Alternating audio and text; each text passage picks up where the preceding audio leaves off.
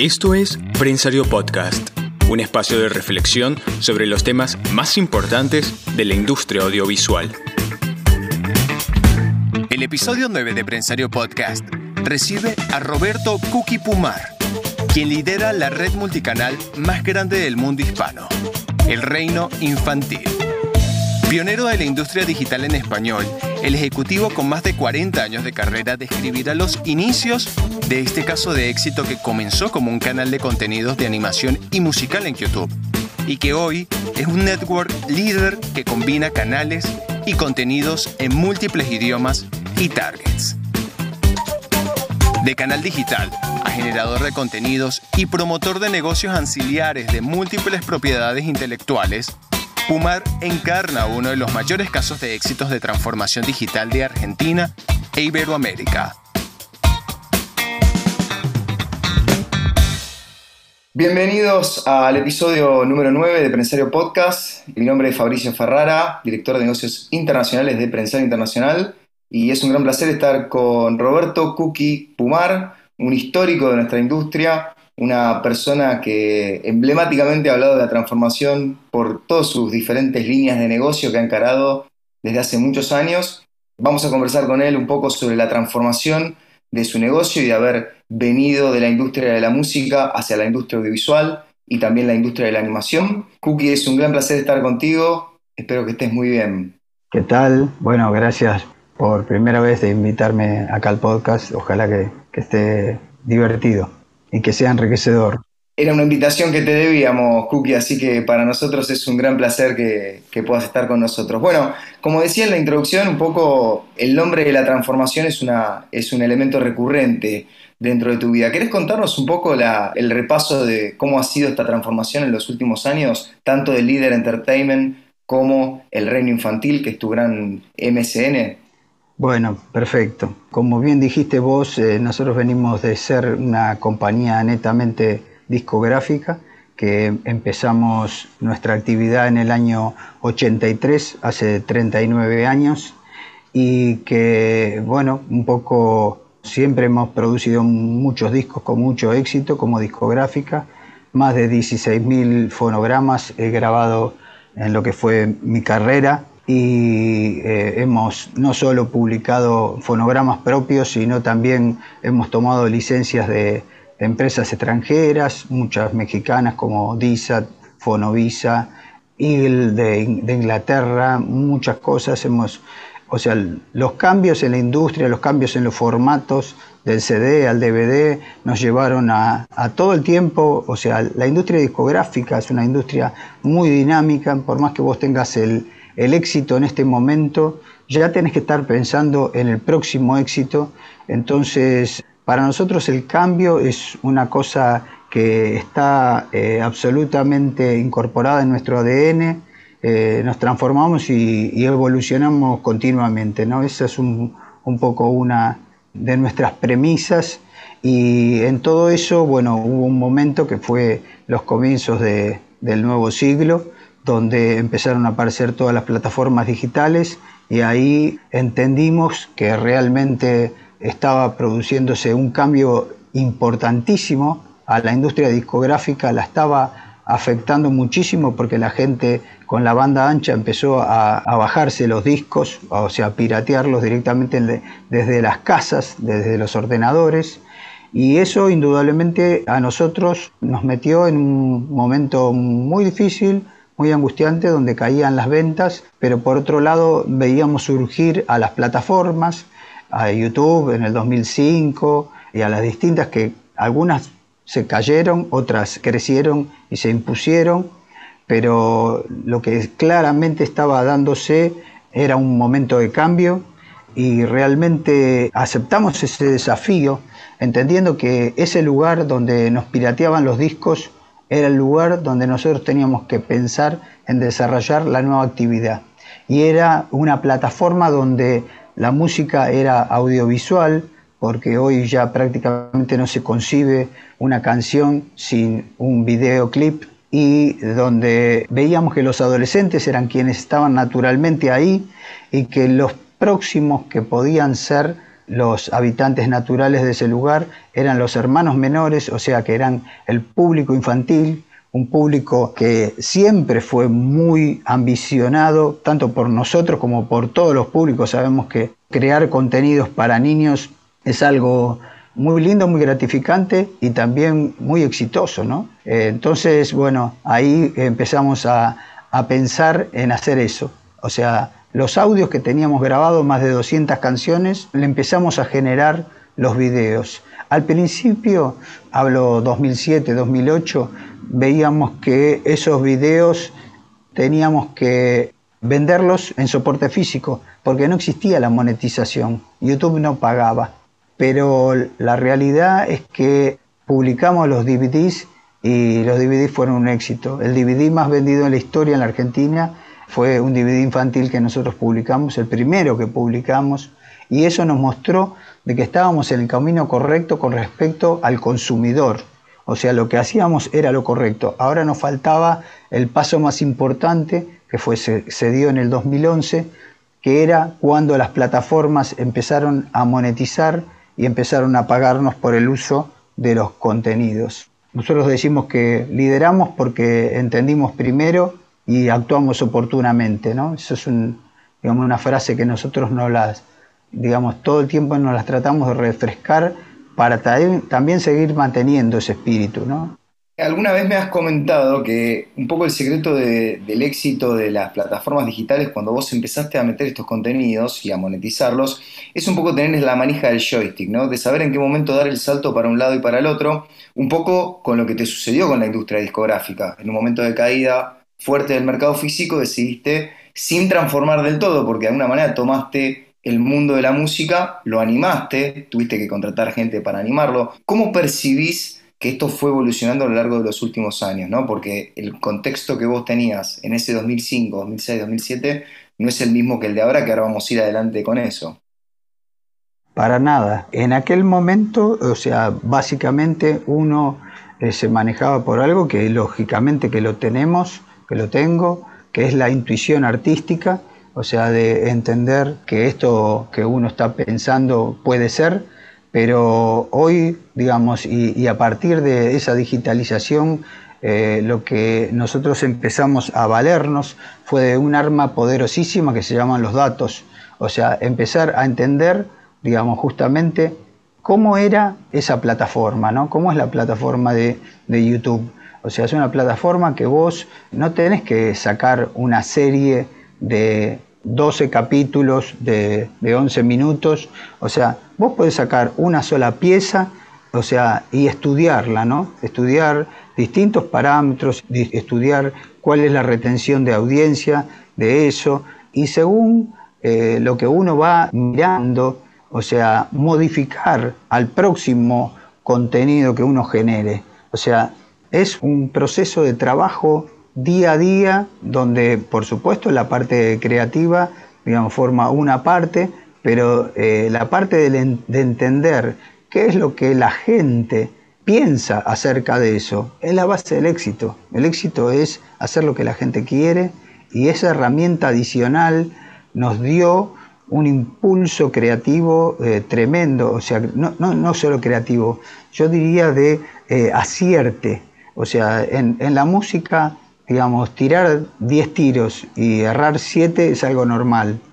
Uno no se tiene que deprimir por, por equivocarse siete veces lanzando un a distintos artistas o distintas cosas. Ahora el, mundo digital y la lectura de los datos nos dio vuelta a esa ecuación. Nosotros hoy acertamos muchísimo. Nuestro promedio de video, cada video que sacamos eh, tiene un promedio por lo menos de 30 millones de vistas. O sea, y eso es increíble porque también estamos en un mar de contenidos donde todo el mundo genera, donde se suben mil horas por cada minuto que está pasando. Y sin embargo, en ese mar de contenidos, nosotros hemos logrado ser el canal y sostenerlo, porque aparte no solo lo fuimos desde el año 2012, 2013, que estuvimos ya en los primeros puestos, sino que eh, hemos logrado ser el canal número uno del mundo en español y el número 13 más visto en la historia de YouTube en todos los idiomas, ¿no? contando que competimos contra canales como los de la India, que tienen 1.300 millones de habitantes, canales como los americanos, los anglos, que tienen eh, una densidad de población, más una cantidad de otros países que, también miran lo, anglo eh, mucho mayor. Realmente fue una experiencia increíble de reconversión que aparte no terminó solamente en los videos y en, lograr eso y en cobrar, digamos, ese dinero que las visualizaciones nos producen, ¿no? O sea, nosotros queremos ser una empresa integral, o sea, lo apuntamos eso hace muchos años, tenemos tres verticales, por un lado es eh, toda la parte broadcasting, pero por otro lado está eh, la parte del licensing, nosotros hemos creado propiedades a partir del desarrollo de nuestros productos infantiles. Eh, hemos generado más de licencias de más de 600 productos en todo el mundo. Uno entra hoy al corte inglés o a, las tiendas Liverpool de México, o sea, y encuentra nuestros productos de la misma manera que, que encuentra lo de, las grandes marcas. Y fue un desafío muy grande porque convencer a un licenciatario también de que nosotros desde YouTube íbamos a no solo tener éxito viéndose esos videos, sino también convertirlos en una necesidad física, ¿no? en, en lo que nosotros le llamamos un multiplataforma, que el chico quiera leer los cuentos nuestros, que quiera ponerse la mochila nuestra, que quiera comprar los peluches nuestros, que quiera dormir con las sábanas nuestras, o sea, todo ese desarrollo que nosotros hicimos, que lo logramos sin haber sabido absolutamente nada de videos, ni tampoco saber nada de ese tipo de productos, ¿no? O sea, entonces, bueno, fue una experiencia buenísima. O sea, en algún momento tu transformación pasó del mercado de, audio, ¿no? del audio musical, a ir a la parte digital y de repente la parte digital también sentiste que había que dar un salto hacia lo físico. Y cuando digo físico no solamente me refiero a lo que acabas de mencionar de las licencias y el merchandising, sino también hacia el mercado más tradicional dentro de lo que nosotros conocemos como la industria audiovisual. Y has cerrado acuerdos con canales de televisión abierto, con empresas de pay TV eh, ¿Cuándo diste ese salto? ¿Cuándo percibiste que había que hacer un impulso más para que el contenido no muriera en ese camino que por supuesto sigue expandiéndose?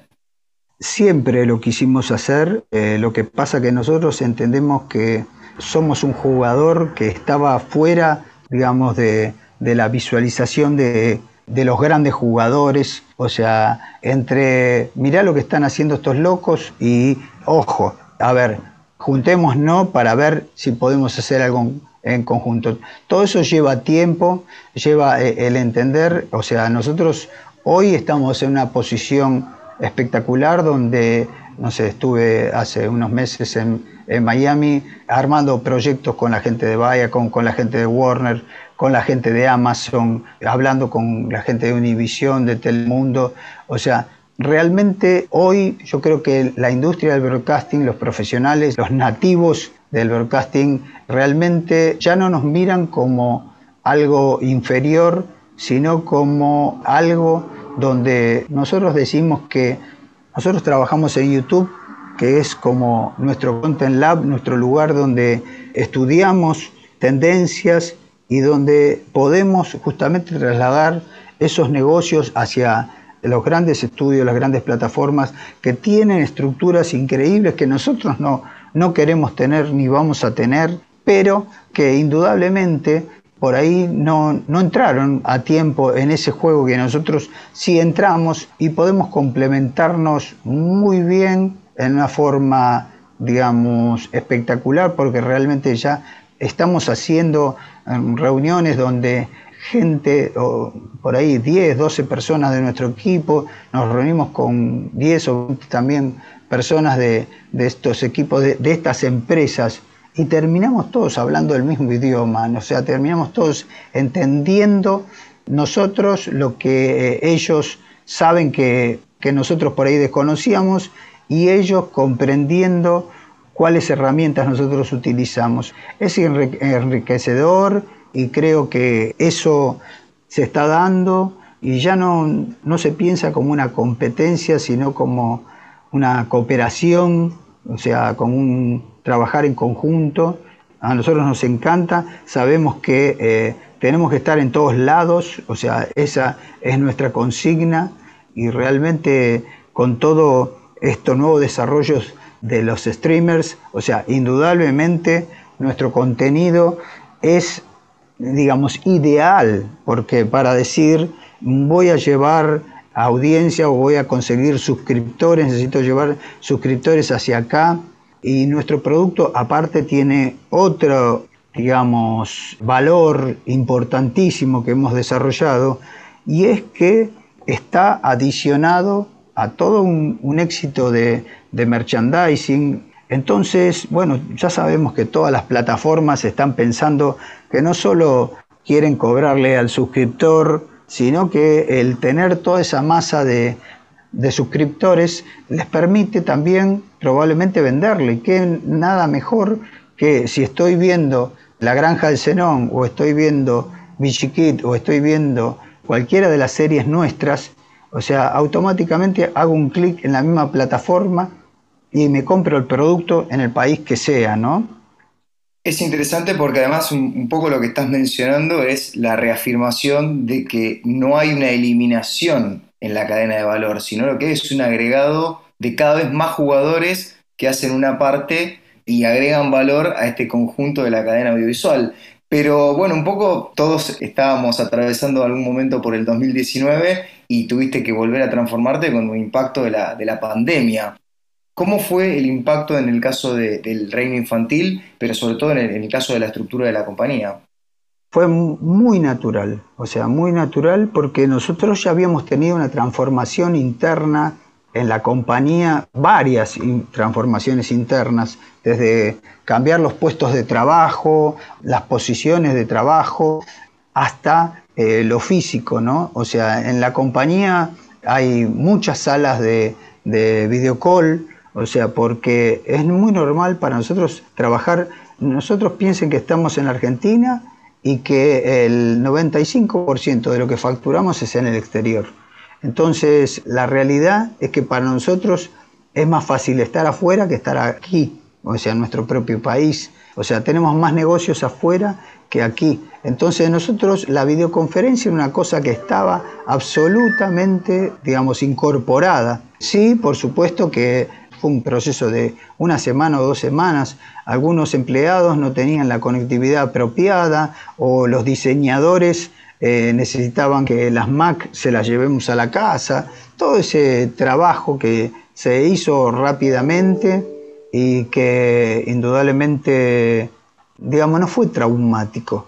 O sea, pocas posiciones, ¿no? La gente que da servicio acá, la gente que limpia, la o sea, las recepcionistas. Esas son las personas que realmente no, no pudimos o tuvimos que armar un proceso de, de, readaptación a, tareas. Pero la verdad que fue muy normal.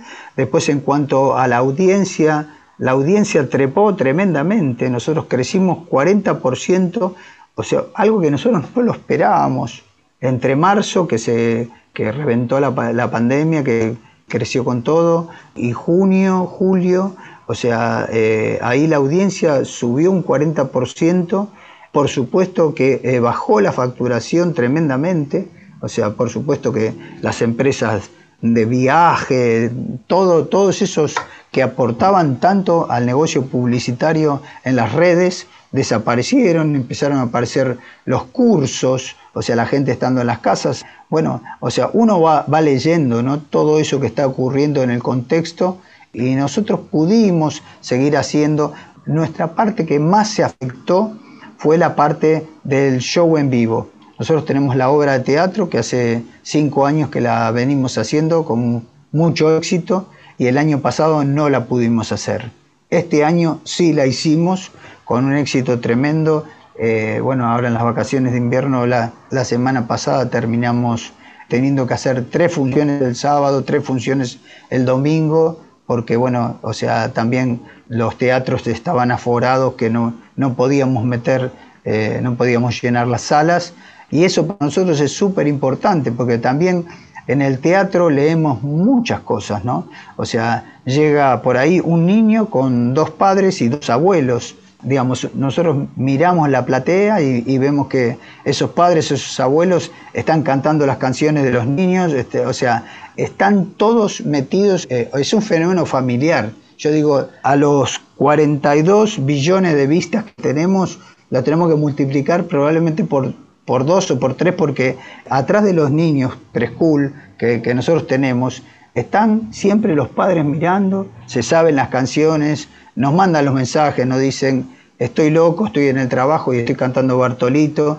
Bueno, todas cosas graciosas, pero que nos muestran, digamos, más allá de lo que nosotros creamos como animación o como canciones, o sea, qué es lo que ocurre socialmente con las cosas que hacemos, cómo los movilizan, o sea, qué es lo que ocurre en la casa y toda esa información, yo creo que nosotros somos unos grandes lectores de, la información, o sea, y para nosotros eso es vital. Y entonces, bueno, llegamos a este momento donde el reino infantil ya no es un canal meramente de YouTube, sino que es un multichannel network donde vos además tenés una alianza con un montón de canales internacionales y al mismo tiempo el reino infantil es un canal que se dobla a otros idiomas, que nos han comentado históricamente los sucesos en portugués, en ruso y en otros idiomas. ¿Cómo es esa alimentación de este network con tantos millones de usuarios?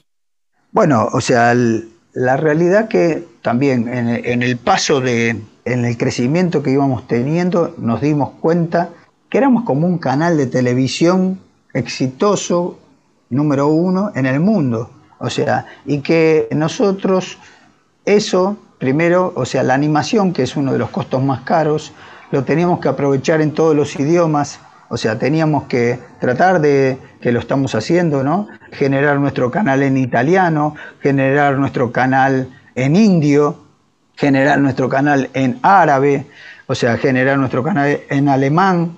Y eso por un lado, indudablemente eso hizo crecer también la, la estructura para lograr, porque yo puedo decir cómo está esa canción en español, en portugués también me animo, pero no me animo a decir si está bien diccionada o si está bien, digamos, doblada en árabe o en alemán. No lo sé y, tuvimos que armar estructuras fuera, digamos, de la compañía también para hacer eso, pero una de las cosas que nos dimos cuenta es que éramos un canal que no solo podíamos seguir impulsando a nuestro propio contenido, sino que teníamos que incorporar a otras marcas. Nosotros íbamos, como van muchos de ustedes, al, al MIPCOM o, sea, o al MIP Junior y veíamos que había más de 2.000 propiedades, pero los canales major, o sea, los canales, los, los grandes estudios,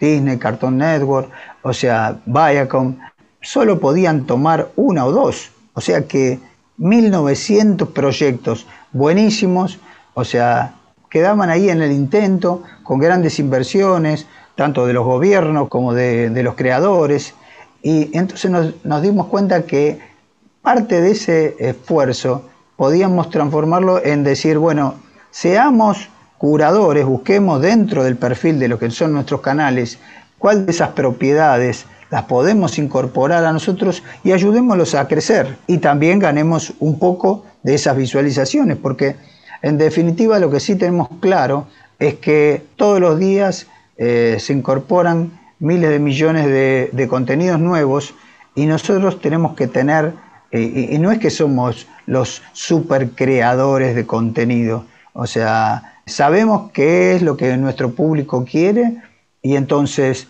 también eh, estamos dispuestos a compartir esa parrilla con un carbón bien incandescente, eh, a ver, trae tu bife de chorizo, ponelo acá, o, trae tu asado y ponelo aquí que, yo te lo cocino, ¿no? O sea, y también eso formó parte de, del negocio y del crecimiento que, que tuvimos y que hemos ayudado a muchos canales, tenemos muchas propiedades, por ejemplo, dentro del reino infantil está Garden Academy, que, que es de Viacom, está Plin Plin, está Cleo y Cooking, que es de Anna Kitchen, está Lea Pop de, de una gente de Rumania, que son muy buenos, está Pini, de famosa de la juguetera española, o sea, tenemos muchas marcas que indudablemente buscan eh, dentro de nuestra plataforma crecer, ¿no? Y, también, bueno,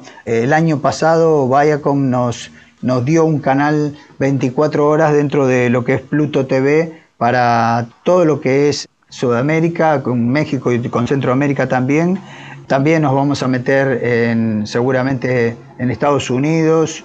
O sea, bueno, hemos dejado Estados Unidos respetando que es el big market como para el último paso, ¿no? Y sí estamos haciendo unas ventas de algunos containers de peluches eh, en e-commerce eh, en Estados Unidos, pero todavía no hemos logrado entrar con nuestro merchandising. Estados Unidos es el 9% de nuestra audiencia y es el, país en, ingresos que más nos producen.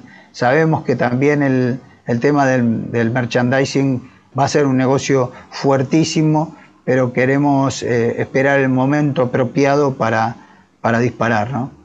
Bueno, te me has adelantado un poco a la, última pregunta que tenía que ver hacia, hacia dónde estás apuntando los cañones en los próximos meses, pero más allá de contestarlo desde el punto de vista de la compañía, saliendo un poco de esta, de esta estructura, ¿qué, qué para la industria? ¿no? ¿Qué, ¿Qué futuro crees que nos, que nos depara a todos los que formamos parte de la industria?